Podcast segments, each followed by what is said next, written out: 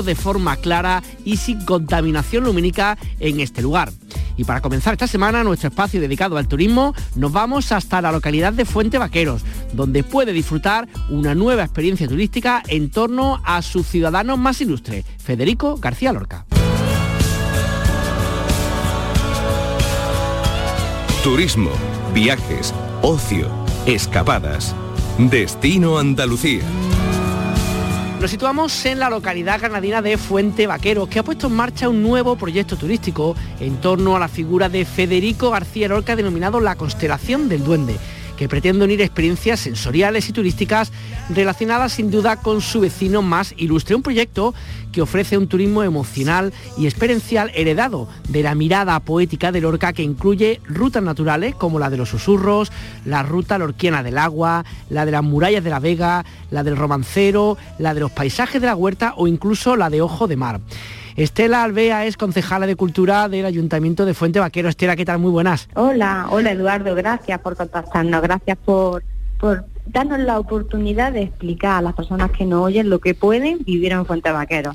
La verdad que cada tanto hablamos con vosotros, siempre vais teniendo proyectos, recuerdo uno que hiciste de la barraca de teatro, hace poco tiempo tuvimos también otra aproximación, estáis siempre como reviviendo, ¿no? O rememorando la, figura, como decimos, de vuestro vecino más ilustre, Federico García Lorca, ¿no? Bueno, es que la obra y la memoria de Federico García Lorca es un regalo que contiene una enorme responsabilidad. Y claro, Fuente Vaquero fue su punto de partida innegable junto con su Vega. Encontró lo necesario para transformar su recuerdo en poesía y conformar todo su imaginario poético. Es por lo que nosotros decimos que Fuentevaqueros tiene duende, ¿eh? porque además es nuestro eslogan y nuestra marca. ¿Y qué pasa? Que es que, visto desde su visión poética, descubrimos que Fuentevaqueros aún mantiene muchos de esos resortes ocultos que inspiraron su obra. Es por lo que el proyecto va creciendo, va creciendo, va creciendo, porque vamos creando nuevas actividades que sitúan al turista en, en la, en la posición de vivir lo que Lorca sintió, donde lo, donde lo escribió y qué es lo que veía a través de sus ojos en nuestro entorno natural. ¿Y, esta constelación del duende, específicamente en qué consiste? ¿Se agrupan, digamos, varios proyectos que estaban por ahí, se unifican, hay proyectos nuevos? ¿Qué es lo que está englobado dentro de esta constelación del duende? Pues efectivamente, Eduardo, en realidad una experiencia integral para nosotros ya es la constelación del duende. Eh, teniendo en cuenta que Fuentevaqueros tiene duende, que es el duende el que nos guía hacer diferentes actividades y que esas actividades van creciendo, pues hemos creado una constelación, que es la propia constelación del duende. Hemos creado una constelación que tiene una forma eh, determinada, que es nuestro logo, Fuentevaqueros tiene el duende, y cada una de esas estrellas que conforman la constelación es una de las actividades que se pueden realizar. Evidentemente, pues como bien dice Eduardo, hemos hecho crecer esa constelación hasta darle forma y a lo que tú bien dices que ya en otras ocasiones hemos comentado, como la ruta, la ruta mm, que son rutas por nuestra naturaleza, donde visitamos los lugares donde los que Federico escribió y en los que Federico escribió principalmente, ¿no? Ah, también tenemos nuestros protocolos de la barraca, como tú bien has dicho, pero hemos unido nuevos como uno de nuestros proyectos más queridos, además muy, muy emocionable, porque son muchas caras y muchos rostros los que participan en todas estas actividades, caras y rostros de gente de Fuente Vaqueros, que, que, de alguna manera están ah, contribuyendo a la preservación fundamental del patrimonio lorquiano, como es el cauce de la memoria. El cauce de la memoria, una de las nuevas actividades, también se ha incorporado una experiencia guiada al Palacio de la Casa Real. También tenemos puestas de sol maravillosos en nuestro reciente inaugurado el Puente de los Suspiros, que es un, un, puente que transcurre por uno de los lugares naturales donde Federico se inspiró para, para hacer su obra. Y Principalmente esto como, como nuevas novedades, porque luego nuestras rutas siguen creciendo y nuestras actividades dentro del teatro también siguen creciendo. Que además veo también un poco en lo que habéis comentado, ¿no? que hay, por ejemplo, visitas teatralizadas al Museo Casa Natal de Lorca, interpretado en vivo ¿no? por un, grupo de teatro local, experiencias guiadas también en el Palacio de la Casa Real, un palacio del siglo XVII. Mm, los públicos que vienen a, a buscando, digamos, este tipo de actividades, ¿son personas más o menos conocedoras del universo de Lorca o no tanto o hay de todo? Hay de todo, pero lo que nosotros pretendemos, sobre todo, es trasladar a la persona que nos visita a este entorno mágico, al manantial y el lugar de inspiración de la obra de Lorca. La visita teatralizada mm, es una de las experiencias y además en un punto muy emblemático de nuestro municipio, que es la Casa Museo, donde mujeres que son actrices, actrices de teatro, amateur, pero que además tienen una trayectoria de trabajo interesante, incluso con diversos premios que han reconocido su trabajo, eh, recrean dentro de la casa museo uno de los días de un momento histórico de la vida del poeta, de la familia del poeta, incluso ellas representando personajes reales de vecinos que vivieron en aquella época y, junto con la madre del orco pues recreando un momento de la historia que no voy a desvelar porque entonces mm, hay que venir a verla hay que venir a verla hay que mantener el misterio el misterio como decía Lorca siempre hay que mantener el misterio hay que ir a verla sí. Eh, de hecho lo hacemos mm, sábado alterno en dos pases por la mañana. O sea, realmente son dos sábados al mes donde las mujeres realizan las visitas teatralizadas. Oye, más cosas que, he visto para aquellos que nos estén escuchando y estén como engolosinándole con todas las cosas que le estamos contando, también hay como distintos QR por distintos puntos del municipio donde hay piezas audiovisuales para, entiendo que complementar todo esto de lo que estamos hablando, ¿no? Sí, el cauce de la memoria. Nosotros le llamamos el cauce de la memoria, que es una serie documental que además de ser un activo turístico también es un documento antropológico porque va a ser un mapa que nos va a desvelar la identidad de nuestro pueblo, pero además a través de los recuerdos y de las emociones de sus habitantes, pero de los habitantes más mayores, que son los que tienen recuerdos, muchos de ellos incluso de épocas coetáneas a, a las épocas en las que vivió Federico García Lorca. Entonces lo que hacen a través de sus recuerdos y de su emoción, pues nos cuentan un monumento o un sitio emblemático del pueblo, a través de piezas audiovisuales que están representadas en, en su sitio o a través de un código QR. Nosotros hemos hecho en, principio, es algo que va creciendo, va a seguir creciendo porque vamos a seguir añadiendo incluso lugares de interés, pero tenemos en La Fuente, que además La Fuente es eh, la fuente, la primera piedra del pueblo que dio nombre a nuestro pueblo, Fuente Vaquero, y sobre la que Lorca escribió tanto, el paseo, el ayuntamiento, el centro de estudios lorquianos, que fue las antiguas escuelas del pueblo donde Federico eh, y recibió sus primeras lecciones, el teatro, el monumento a Federico García Lorca, el monumento a las víctimas de la guerra civil, tenemos también la iglesia, el puente antiguo del tranvía, o sea, es un proyecto que comienza pero que no termina. Y para nosotros, mm, para incluso para los fuenterinos, ¿no? Tiene vital importancia porque son nuestros mayores nuestros mayores que son pues bueno nuestro nuestro recurso más preciado que el, que nos trasladan su recuerdo y el que va a quedar ahí para siempre. Estoy pensando que, uno que está acostumbrado no quiere la redacción en Canal Sur Radio que llegan continuamente pues noticias relacionadas con temas de turismo no cuando llega la de Fuente Vaquero y siempre me da la sensación digo siempre hay algo nuevo siempre hay cosas que estáis creciendo o sea que no es una cosa que se repite sino siempre buscándole dándole la vuelta para seguir ofreciendo otra forma de conocer el pueblo y por supuesto de conocer a Lorca desde luego que sí. Lo has dicho, mm, lo has clavado. Forma de, mm, de no solamente conocer nuestro pueblo, pero sí de encontrarse con Lorca. Con Lorca, con encontrarse con su obra, encontrar su simbología, encontrar todo lo que inspiró, porque sigue siendo el lugar de inspiración de su obra.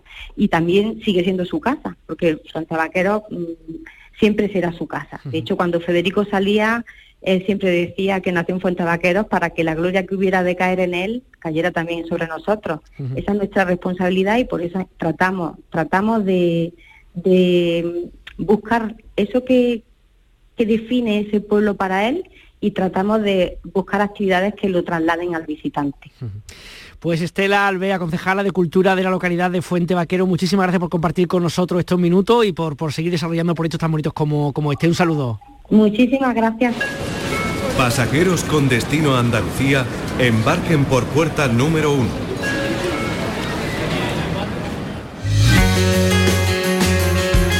Andalucía ultima sus preparativos de cara a la Feria Internacional de Turismo de Madrid que comienza la semana que viene en la capital de España.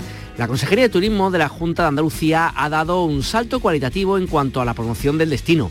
La campaña Andalucía te rompe, o en inglés Andalusian Crash, es un claro ejemplo de esta apuesta por la promoción del destino con una inversión total de más de 38 millones de euros. Todos los destinos de nuestra comunidad autónoma estarán en el mismo espacio, en el pabellón 5 de IFEMA, excepto la ciudad de Sevilla, que contará con un stand propio entre los pabellones 7 y 9. La cultura será el denominador común para presentar el atractivo de todas las provincias andaluzas que desde el miércoles 24 al domingo 28 de enero están ofreciendo sus contenidos en la capital de España. Y en cuanto al principal destino turístico andaluz, la costa de Málaga acude a esta feria del turismo con la intención de fidelizar al público nacional que ha supuesto más de 6.600 millones de euros de ingresos durante el año pasado. Específicamente se quiere captar a la generación Z. Para ello se ha elaborado un vídeo promocional con otros lugares a visitar en Málaga para los más jóvenes. Lo escuchamos.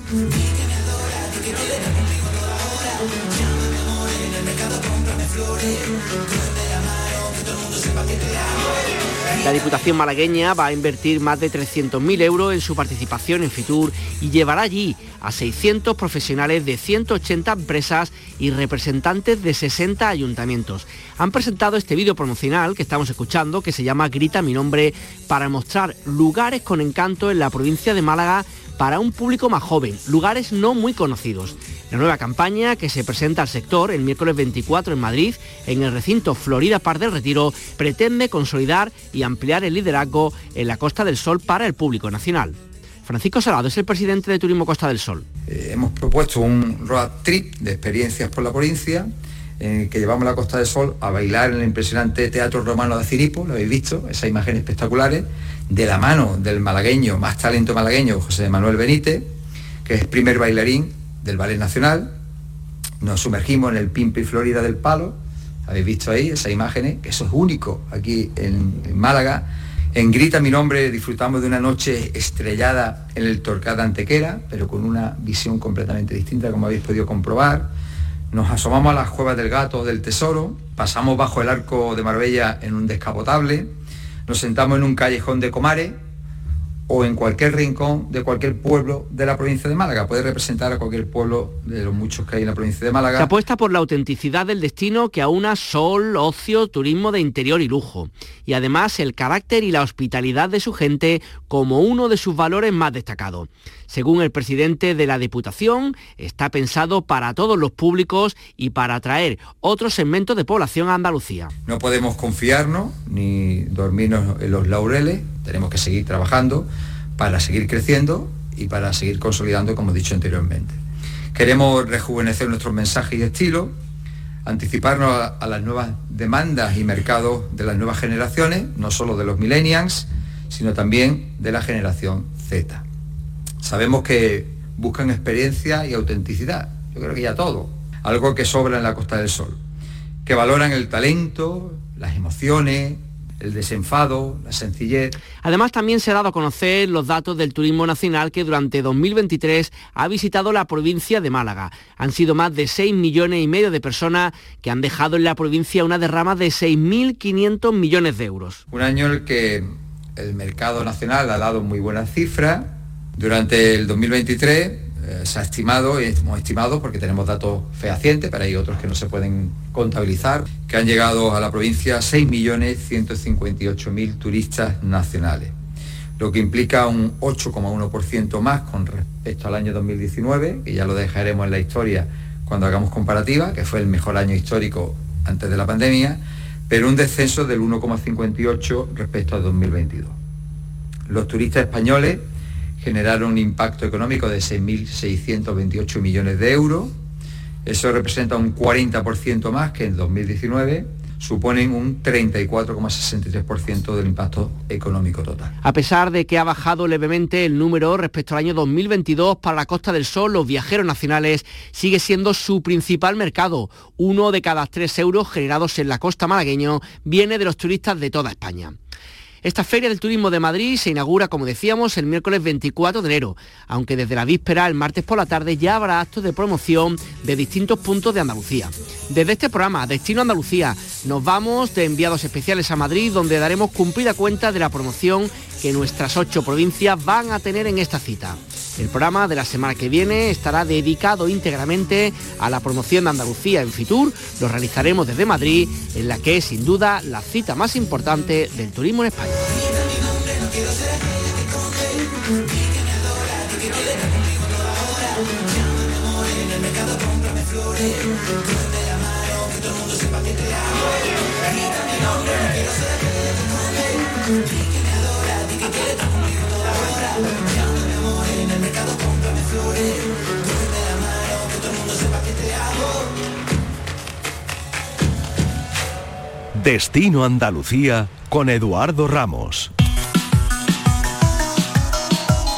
Y sobre Fitur y otras noticias relacionadas con el turismo, seguimos contándoselo de una forma más resumida con nuestros titulares y nuestra compañera Virginia Montero. ¿Qué tal? Muy buenas tardes. Hola, buenas tardes. Andalucía va a impulsar su presencia en Fitur acentuando la profesionalización del pabellón y la unidad de ofertas de Andalucía, además de ampliar los espacios para los destinos. Se pasan de los 5.300 metros cuadrados de superficie del año pasado a los 6.500 en este 2024.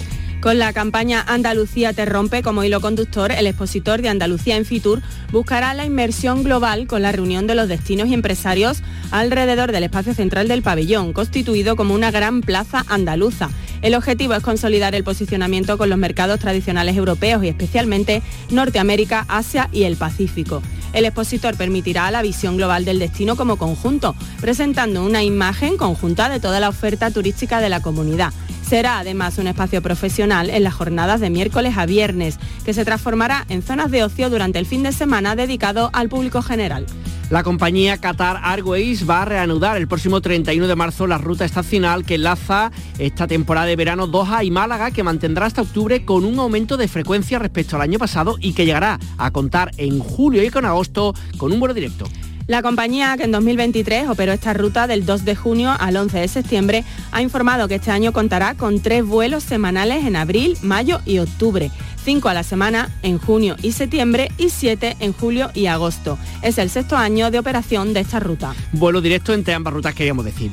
Y el entorno del embalse de la Colada en el Viso en Córdoba acogerá este fin de semana el Festival de la Grulla en Los Pedroches. Se trata de una iniciativa del Ayuntamiento Viseño que de la mano de Pedroches Wildlife y Ruralpedia ofrecerá la posibilidad de disfrutar de la observación de estas magníficas aves a través de distintas actividades.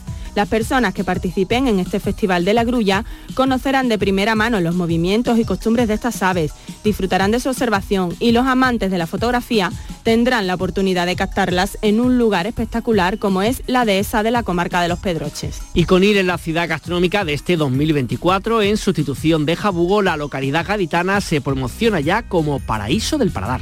Una oportunidad para dar a conocer no solo su rica gastronomía, también otros atractivos turísticos que durante 2024 serán un escaparate para el turismo y también para la economía del municipio. Y es que Conil tiene una oferta variada y un abanico amplio que va desde el atún a la carne de retinto y la fruta y la verdura.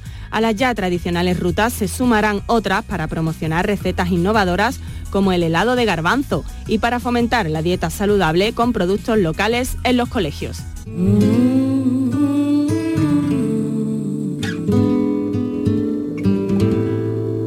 Yo soy de las estrellas del universo del sol.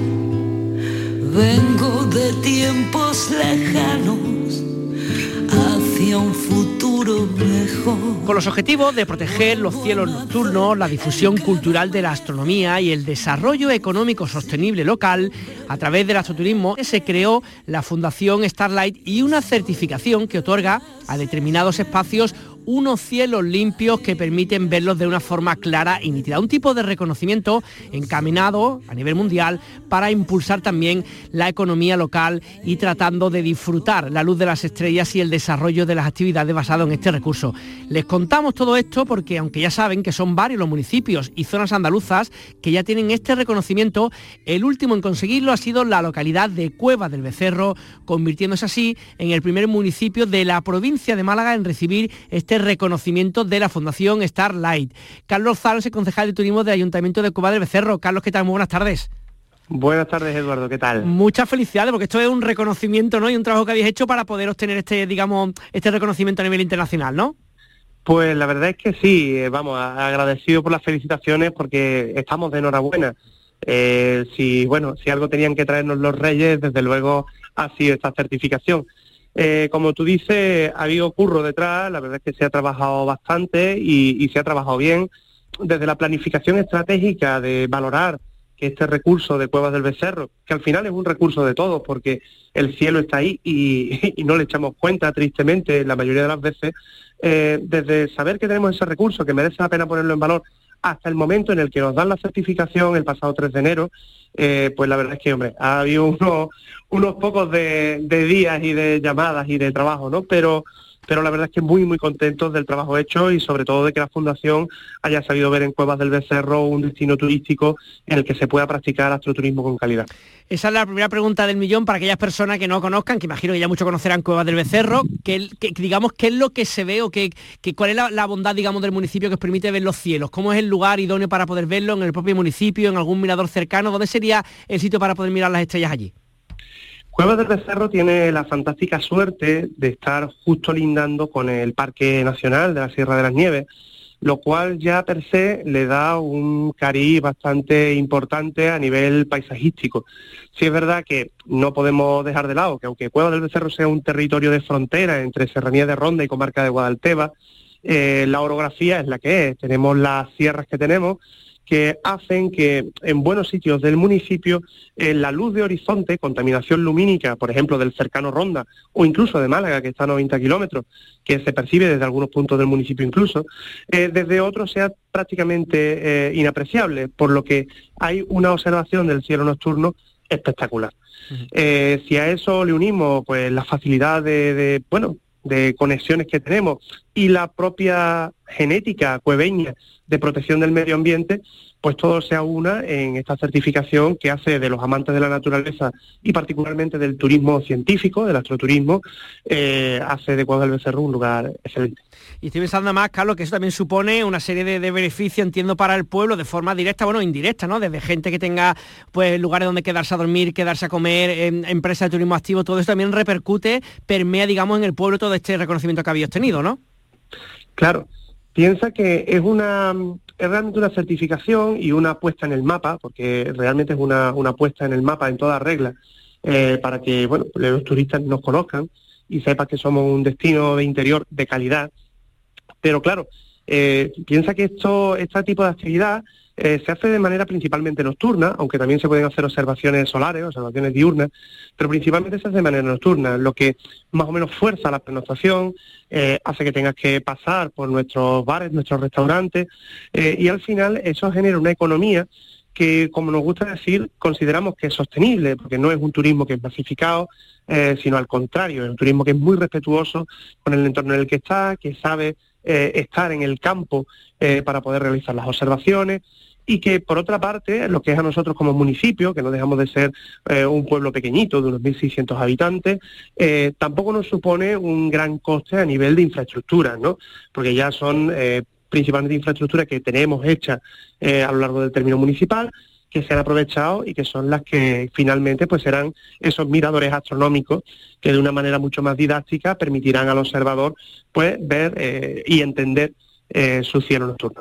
Que además estoy pensando, claro, Carlos, que, una, una cosa como la que os tenido vosotros sirve para aquellos a los que les guste simplemente mirar el cielo, que no sean conocedores del mismo, acercarse por allí una noche a ser posible, que no haga mucho frío también a ser posible, y tirarse tranquilamente a ver el cielo, pero también imagino que para aquellos que sean expertos en el tema, eh, que se dediquen al turismo astronómico o incluso científico, también tener un lugar como idóneo para poder hacer sus investigaciones, ¿no? Claro, eh, realmente esto lo bueno que tiene es que es un turismo que es para todos los públicos. Aunque nos guste llamarlo turismo científico y a mí personalmente que tengo, bueno, formación académica en, el asunto, que no en la parte astrofísica, pero sí en la parte científica, em, eh, sí es verdad que es un turismo que es para todos los públicos. ¿Por qué? Porque al final eh, el cielo nocturno, en el momento en el que tienes herramientas para poder interpretarlo, es accesible para todos. Eh, la intención ahora, porque la certificación es solo el primer paso, es una, herramienta previa, eh, la intención es a lo largo del año. Eh, tener como esa herramienta que serán pues visitas guiadas, con personal cualificado que conozca el cielo, divulgación científica, porque lo que buscamos es eso, lo que buscamos es que el turista que viene aquí tenga esta oferta complementaria, si no está especialmente interesado en el turismo astronómico, y por otra parte, si está verdaderamente interesado, tenga también una información de calidad y una oferta de calidad. Entiendo que ahora presentar todos los requisitos de cara a la Fundación Starlight, ¿no? Cuáles son los méritos que tenéis, ¿no? Y cuál ha sido el camino recorrido. También habría hecho algún tipo de previsión, ¿no? De qué puede pasar el próximo año, los próximos años, mirando un poquito con luces medias, luces largas, Carlos, que, ¿cómo puedes ver que va a cambiar el municipio con este reconocimiento? ¿En qué se va a notar? Bueno, eh, no hace mucho tuve ocasión, aunque todavía estamos en proceso de certificación, de hablar, pues bueno, con otros municipios, incluso diputaciones provinciales, que estaban apostando fuertemente por el turismo en municipios en los que tristemente la despoblación está haciendo mucha bella. Eh, y me decían estos compañeros y otros profesionales que al final se nota porque el nivel eh, de, gente que llega a su municipio había crecido en cuestión de muy pocos años, eh, no te voy a decir que exponencialmente, pero había crecido bastante y que eso al final tenía una repercusión económica importante. Sí es verdad que nosotros, no sé hasta qué punto, llegaremos algún día a, cubrir lo que se denomina la capacidad de carga, que es uno de los, de los próximos hitos eh, en el turismo local que queremos hacer, determinar la capacidad de carga del municipio, eh, pero sí es verdad que nosotros tampoco estamos interesados en un turismo que supere esta capacidad de carga. Aunque resulte extraño, eh, tenemos que ponernos techo. Y el techo está en, eso, en mantener ese turismo de calidad que perviva a lo largo del tiempo. Pues desde Cueva del Becerro, enhorabuena por esta, esta certificación, esta la que habéis obtenido, un saludo muy grande. Un saludo, muchísimas gracias, buenas tardes. Yo soy de las estrellas, a ellas volveré. Mm.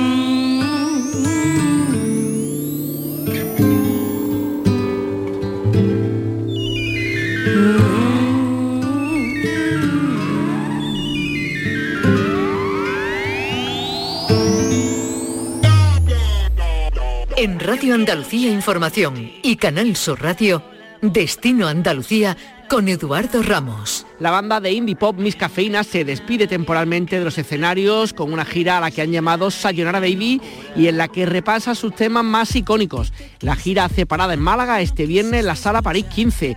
Va a ser a partir de las 10 de la noche. Eso sí, nos hagan ilusiones porque está ya todo vendido.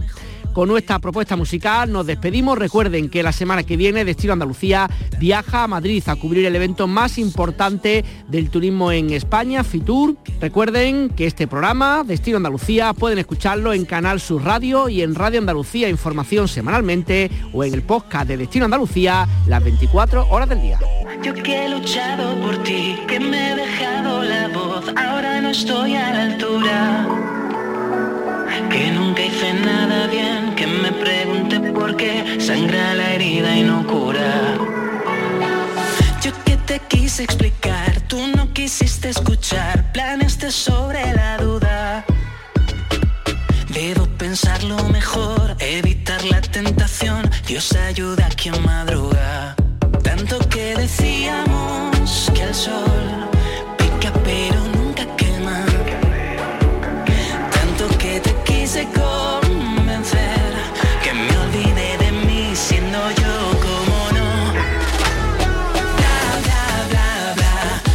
este recorrido por el turismo con nuestro compañero Eduardo Ramos y con Destino Andalucía, les decimos adiós. El lunes volveremos a las 4 de la tarde a contarles la vida. Gracias por estar ahí en la producción de este programa. Estíbaliz Martínez, Patricia Torres, Francis Gómez, en la dirección técnica Fran Hernández y en Sevilla Antonio Carlos Santana. Gracias por estar ahí. Buen fin de semana, que disfruten muchísimo. Adiós. Su ejemplo de rectitud, supremacía moral, sábelo todo brillante. Me tienes que perdonar, pero es que no puedo más, es que me hierve la sangre. Tanto que